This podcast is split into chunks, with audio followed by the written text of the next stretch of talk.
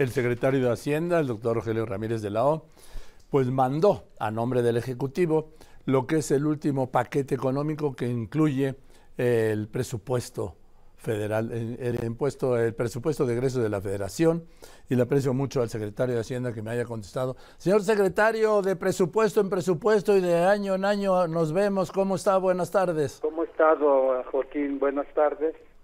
Eh, eh, estoy aquí a la orden. Muchas gracias, lo aprecio mucho. A ver, ¿qué es lo que se busca en este, con este presupuesto? Sí, que el país siga marchando, pero con un marcado acento en lo que tiene que ver en los programas sociales del presidente López Obrador, ¿no? Sí, son eh, eh, programas sociales y obras grandes, obras, obras prioritarias, que son las que están explicando la expansión del presupuesto en 2024 expansión que consideramos que es de una sola vez, porque en, lo que respecta a las grandes obras, es el último jalón, por así decirlo, con el objeto de que no quede obra inconclusa en 2025. Entonces, esa es la razón por la que estamos poniendo todo en 2024 y es tanto en términos fiscales financieros como en términos de obra física. Eh, por ejemplo, el tren de México-Toluca no se contempla que esté eh, todavía pendiente cualquier tramo en el año 2025, entonces va a estar en sus distintas etapas concluido en lo que resta de aquí a 2024. O sea, eh, no se va a terminar este año, como se acordó, el año que viene se termina y le dan un extra. Este, este a lo mejor usted no recuerda, eh, doctor Ramírez de la O, pero este tren, el México-Toluca, se iba a inaugurar en 2017. Correcto, correcto. En efecto, así era. Eh, nosotros realmente lo encontramos ahí y no es difícil llegar a la conclusión como un gobierno que hay que terminarlo porque es una estructura que, que ya había costado y que estaba ahí eh, pues sin concluir. Entonces, es una obra que al mismo tiempo va a representar una ventaja para los ah, trabajadores que circulan entre una entidad y otra y eventualmente para eh, quienes están ahorita manejando ya van a tener una ventaja de un medio eh, de comunicación alternativo. Sí, ahora eh, vamos a ir por orden. Primero, vamos con el presupuesto de egresos, porque solo hasta que la Cámara de Diputados, que es atribución exclusiva de la Cámara, la única instancia para aprobar el presupuesto de egresos, se empieza a al revés, perdón, primero se aprueba la ley de ingresos y luego el presupuesto de egresos. Vamos a empezar con la ley de ingresos. ¿Qué novedades hay en la ley de ingresos, secretario? En la ley de ingresos lo que tenemos es que eh, tenemos una proyección de incremento eh, inercial en los ah, ingresos, tomando en cuenta que el SAT tiene una instrucción de parte del presidente de acelerar pagos pendientes. Algunos de ellos eh, están terminando en en los jueces, pero está cuidando al máximo el cumplimiento en todos los casos. Entonces, eh, no hay aumento de, de tasa de, tasa de impuesto ni hay creación de impuestos nuevos. esta es una un compromiso que tuvo el presidente, por cierto, solamente era para el primer trimestre, pero en el curso del, de la administración se vio que eh, en realidad eh, anunciar cambios de impuestos cuando ya está en marcha un proyecto siempre es disruptivo de la de la certeza para planear por parte de, de los clientes del sistema que son las empresas que pagan los impuestos. Bien, entonces no hay novedades en la ley de ingresos. Vamos a ver las novedades en el presupuesto de egresos estamos hablando de un incremento, de la notable incremento de la deuda, secretario. Sí, eh, hay un aumento y es un aumento de una sola vez en el año 2024 en el gasto que termina, tomando en cuenta los ingresos que ya comenté, termina en una eh, diferencia negativa de ingreso menos gasto que se acumula para llegar a una deuda conjunta con eh, el sector público fuera del presupuesto de 48.8% del Producto Interno Bruto, comparado con el cierre de 2023 de 46.5%. Entonces aquí hay un incremento de 2.3 puntos porcentuales del Producto Interno Bruto para el saldo de deuda que resulta de un mayor eh, gasto que pasa de 25% del PIB al 26.2% del PIB. Eh, este aumento del gasto tiene su principal impulsor en el gasto de operación, en el gasto de capital, como usted también lo mencionó, en el gasto social, eh, que son los prioritarios para la administración. A ver, dígame, secretario Ramírez de la O, si este dato es correcto. Sí. Para 2023 se estima que el costo, ¿sí? De, este, de esta deuda pública represente el 3.4% del PIB, pero su proporción subirá según el documento de criterios general de política económica que forma parte del paquete que usted presentó. En 1991, este llegó a representar el 3.9% del PIB. Correcto. asimismo será ahora 11.8% mayor al monto aprobado para este año, ¿es correcto? Correcto. Te pasaría, en efecto, aumentaría en 0.3 puntos porcentuales para llegar a 3.7, como usted lo dijo, correcto. ¿Y por qué dicen los eh, algunos analistas que es el incremento más alto de la deuda desde 1991? Ah, supongo que los analistas están viendo el salto de un año a otro.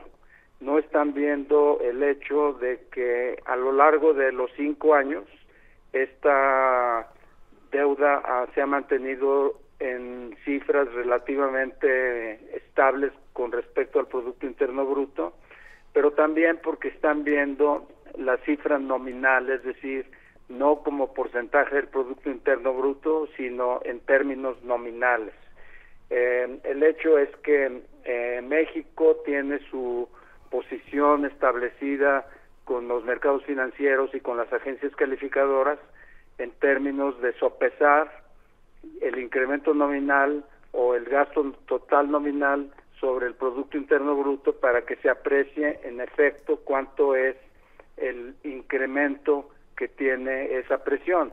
Y esa es la, la métrica que han utilizado y que sigue manteniendo la comunidad internacional financiera eh, con respecto a México.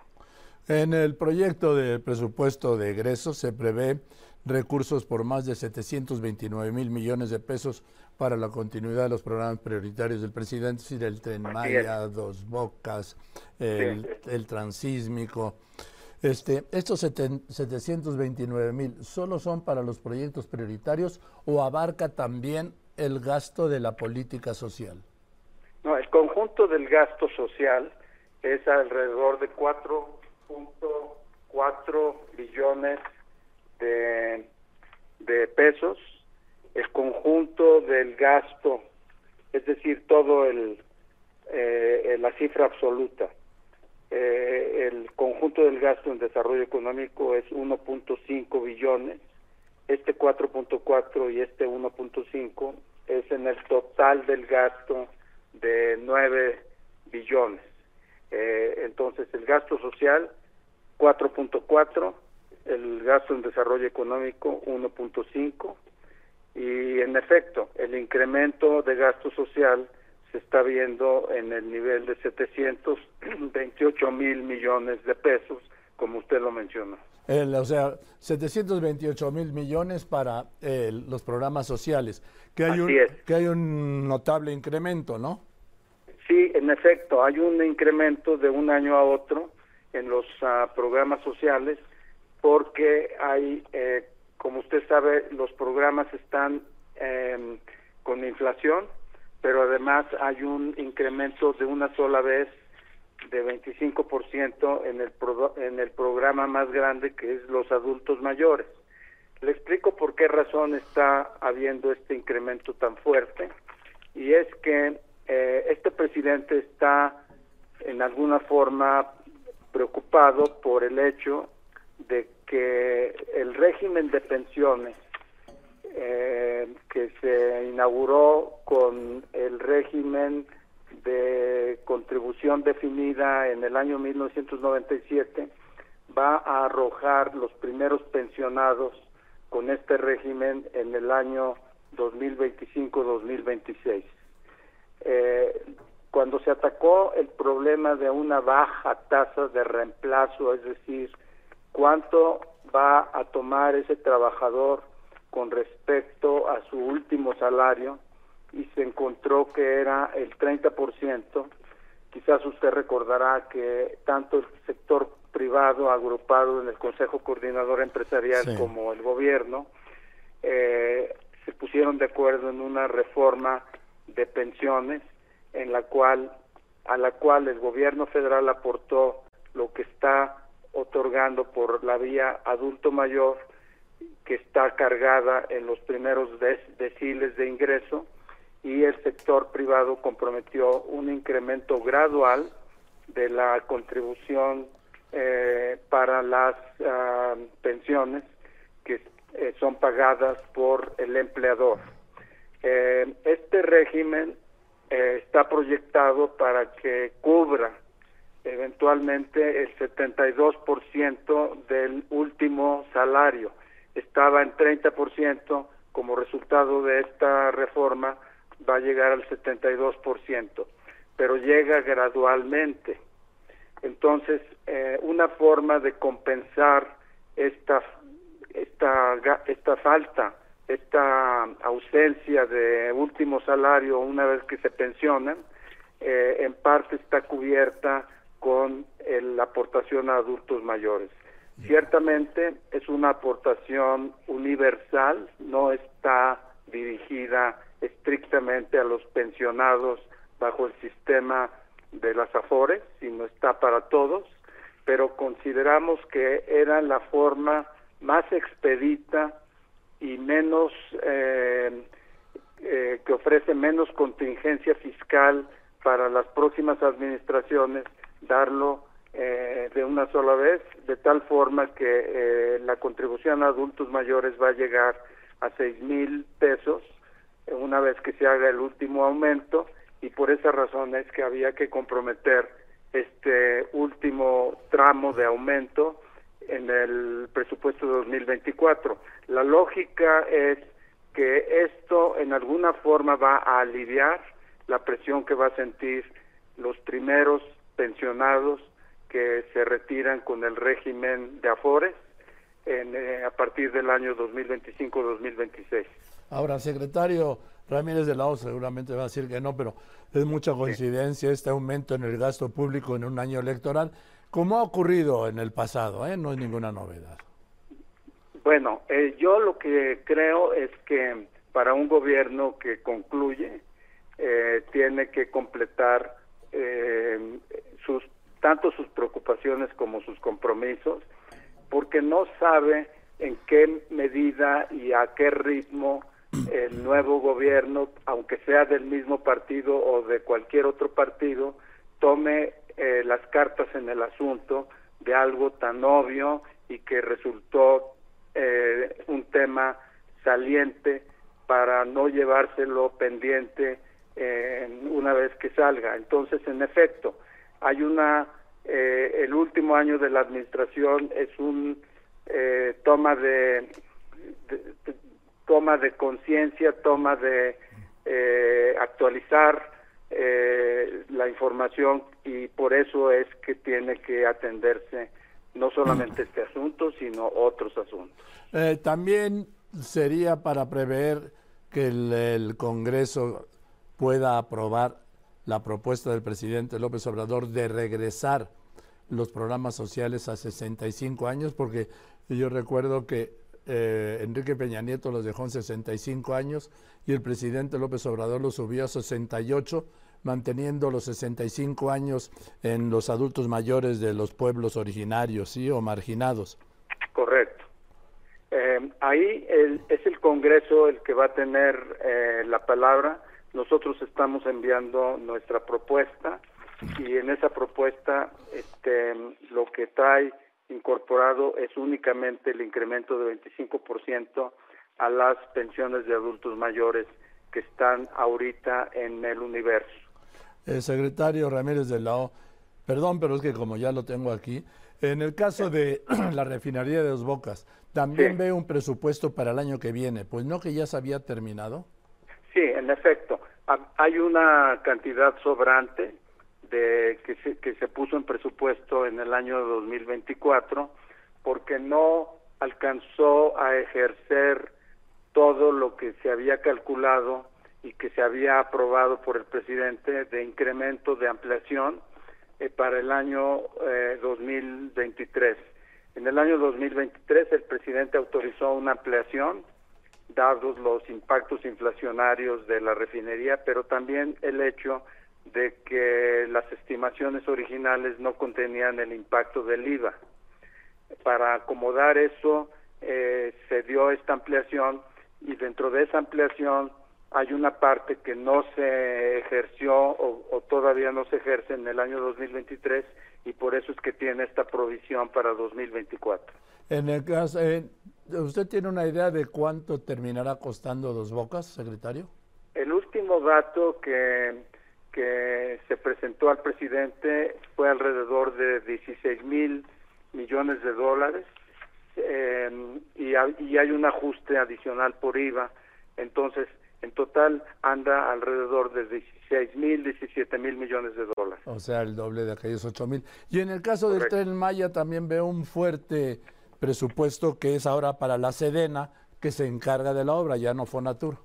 Así es. Eh, el incremento, el salto que se observa en el presupuesto de Sedena es por el, la inclusión de la obra de Tren Maya, que ya no está en Fonatur, sino en Sedena. Y aquí la motivación la ha explicado varias veces el presidente, es que en general Sedena es un ejecutor de gasto mucho más económico que eh, la administración civil.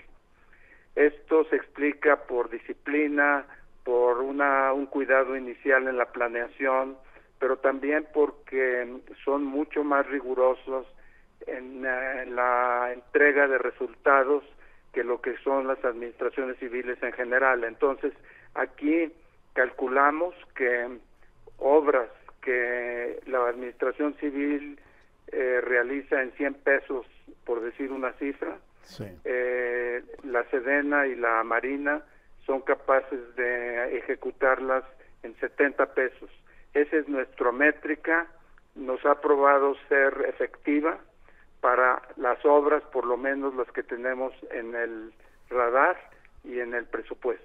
¿Tiene idea, señor secretario de Hacienda, cuál es el costo final del tren Maya o cómo va hasta ahora y cómo son las proyecciones?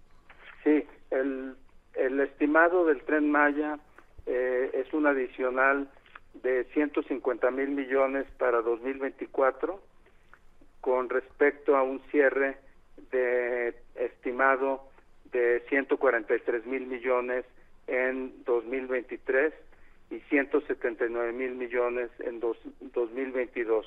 Entonces, el, el, tren, en efecto, también eh, siempre sucede, con, sobre todo con estos proyectos grandes, las obras se hacen, se van a, ejecutando, en la medida en que se van ejecutando se encuentra que hay que resolver asuntos. Por ejemplo, en el tramo 5 se tuvo que resolver en favor de viaductos, o sea, volar el tren arriba del suelo por encima de lo que se había contemplado anteriormente por la razón de que, de que se han encontrado muchos vestigios originales que por cierto eh, a mí me tocó ya ver la primera ronda de estos vestigios en el Museo de Chichen Itza y le puedo decir que sigue siendo una obra que respeta las ah, normas ecológicas y las normas arqueológicas.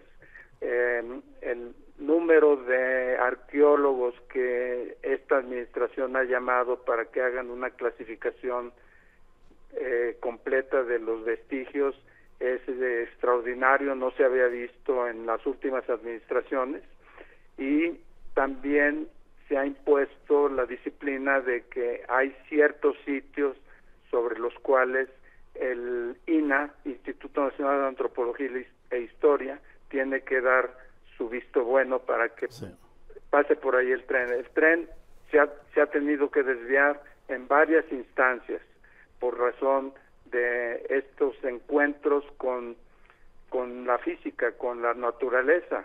Eh, por esa razón es que eh, este tren va a merecer una calificación, en su momento lo vamos a ver, de obra verde, por el respeto que tiene la obra sobre la, eh, el medio ambiente. Dígame, secretario, déjame hacerle tres preguntas más para, nada más tres. Uno, entonces, ¿cuánto viene costando el tren Maya y cuándo estará listo? Porque el presidente dice que lo va a inaugurar el 1 de diciembre, pero el 1 de diciembre no va a estar listo todos los 1.554 kilómetros. Eh, eh, está planeado que lo entregue la Sedena en, en esa extensión. Eh, a mí me tocó ir con el presidente en esta viaje de prueba, que fue únicamente de Campeche a Mérida y después eh, a Chichen Itza. Y en esos tramos, que es una extensión bastante larga, eh, las vías están funcionando. Tuvo que ir a menor velocidad que la que se planea para su funcionamiento normal, porque eh, al momento de ir viendo el avance, eh, se observa que ciertas líneas de trenes tienen que ser alineadas, están bien puestas, pero tiene que haber un trabajo de alineación final, que es precisamente el objeto por el que se hizo este viaje de pruebas. Pero la planeación es y el compromiso de la Sedena es la entrega en diciembre 2023. Ah, entonces, ¿pero por qué tiene un presupuesto tan alto para el año que viene?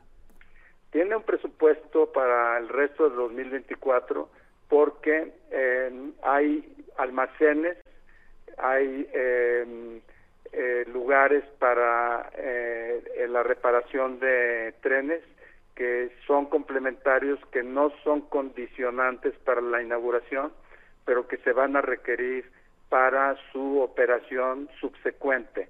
Estos son eh, eh, mucho mucha obra de mantenimiento que se tiene que prever y son patios enormes en donde se tienen que ir acomodando no solamente máquinas sino también activo fijo y eh, también hay una obra que se está desarrollando en hotelería que no es condicionante de la vía del, y del funcionamiento de la línea, pero que se va a terminar de concluir en 2024.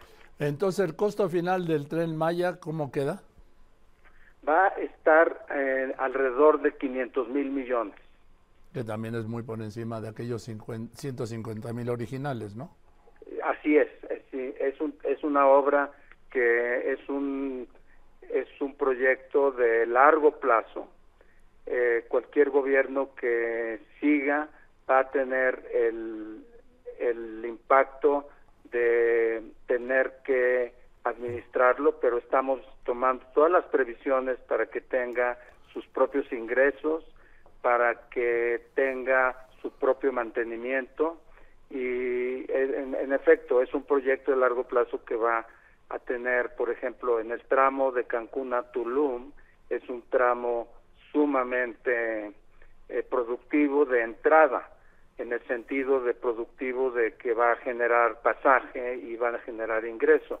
Los otros tramos van a tener que eh, desenvolverse en la medida en que la obra vaya cobrando su propia identidad frente a los usuarios y los usuarios sepan que existe esta, este medio de transporte, pero sí es un proyecto de largo plazo como han sido todos los proyectos de esta magnitud. El puerto de Cancún, por ejemplo, es un puerto que también se desarrolló a lo largo de varios años. Por último, secretario Ramírez de la O, en el caso de salud, veo que en el caso de salud pasa de 96 mil, por cerrar cifras, 97 mil millones a 210 mil. ¿Esto es para el IMSS Bienestar? Así es, en efecto. El IMSS Bienestar llegó a ser una adición al eh, presupuesto que hubiera ejercido la Secretaría de Salud. Que me equivoqué, pasa de 210 mil a 97 mil millones. Sí, se recorta. Se recorta la Secretaría de Salud porque se transfiere el, el, el aparato, digamos, administrativo y de costos de la Secretaría de Salud al IMSS Bienestar. El IMSS Bienestar, la razón por la que se está haciendo así es porque es el, es el ejecutor que mejor conoce y que mejor ejecuta los proyectos de salud a nivel nacional, no solo, no porque sea más competente un médico de un lugar que otro médico o un ingeniero, sino porque tiene la mejor economía de escala para llegar a los hospitales de todo el país, tanto de Chiapas como de Chihuahua, y, y esa es la razón por la que eh, en, en, la labor de ejecución que ya estamos en este momento viendo, eh, es mejor agruparlo dentro del IMSS Bienestar. Aunque haya, aunque el IMSS Bienestar apenas esté alcanzando 16 estados y la Secretaría de Salud tuviera una cobertura nacional. Sí, la Secretaría de Salud va a seguir con aquellos estados que no se han incorporado aún, pero que creemos que con el paso del tiempo una vez que este tema se desmistifique, porque en alguna medida el, el, escepticismo de algunos estados para incorporarse es porque no han no se han dado cuenta todavía y quieren ver antes que comprometer Lo, y tienen quizás razón pero el hecho es que la Secretaría de Salud no se queda sin presupuesto, claro. va a mantener sus hospitales, que son varios. Nosotros estamos ayudando ahorita con algunos proyectos de ciertos hospitales, pero el, el grueso se va a pasar al IMSS Bienestar. Secretario, le aprecio mucho la paciencia. No, para nada, Joaquín. Estoy muy agradecido con usted por darme esta oportunidad de explicar algo que tiene, pues, como usted lo sabe, muchas derivadas y, y que despierta preguntas de todos los ciudadanos y de los mercados. Así que doblemente agradecido. No, al contrario, yo se lo aprecio y le mando un abrazo. Hasta luego. Muchas gracias. Es el secretario de Hacienda, Rogelio Ramírez de Lao, dando detalles de lo que aumentó el Dos Bocas, lo que aumentó el Tren Maya, lo que va a aumentar el gasto público el año que viene en un año electoral en lo que se refiere a gasto social de los programas del presidente López Obrador.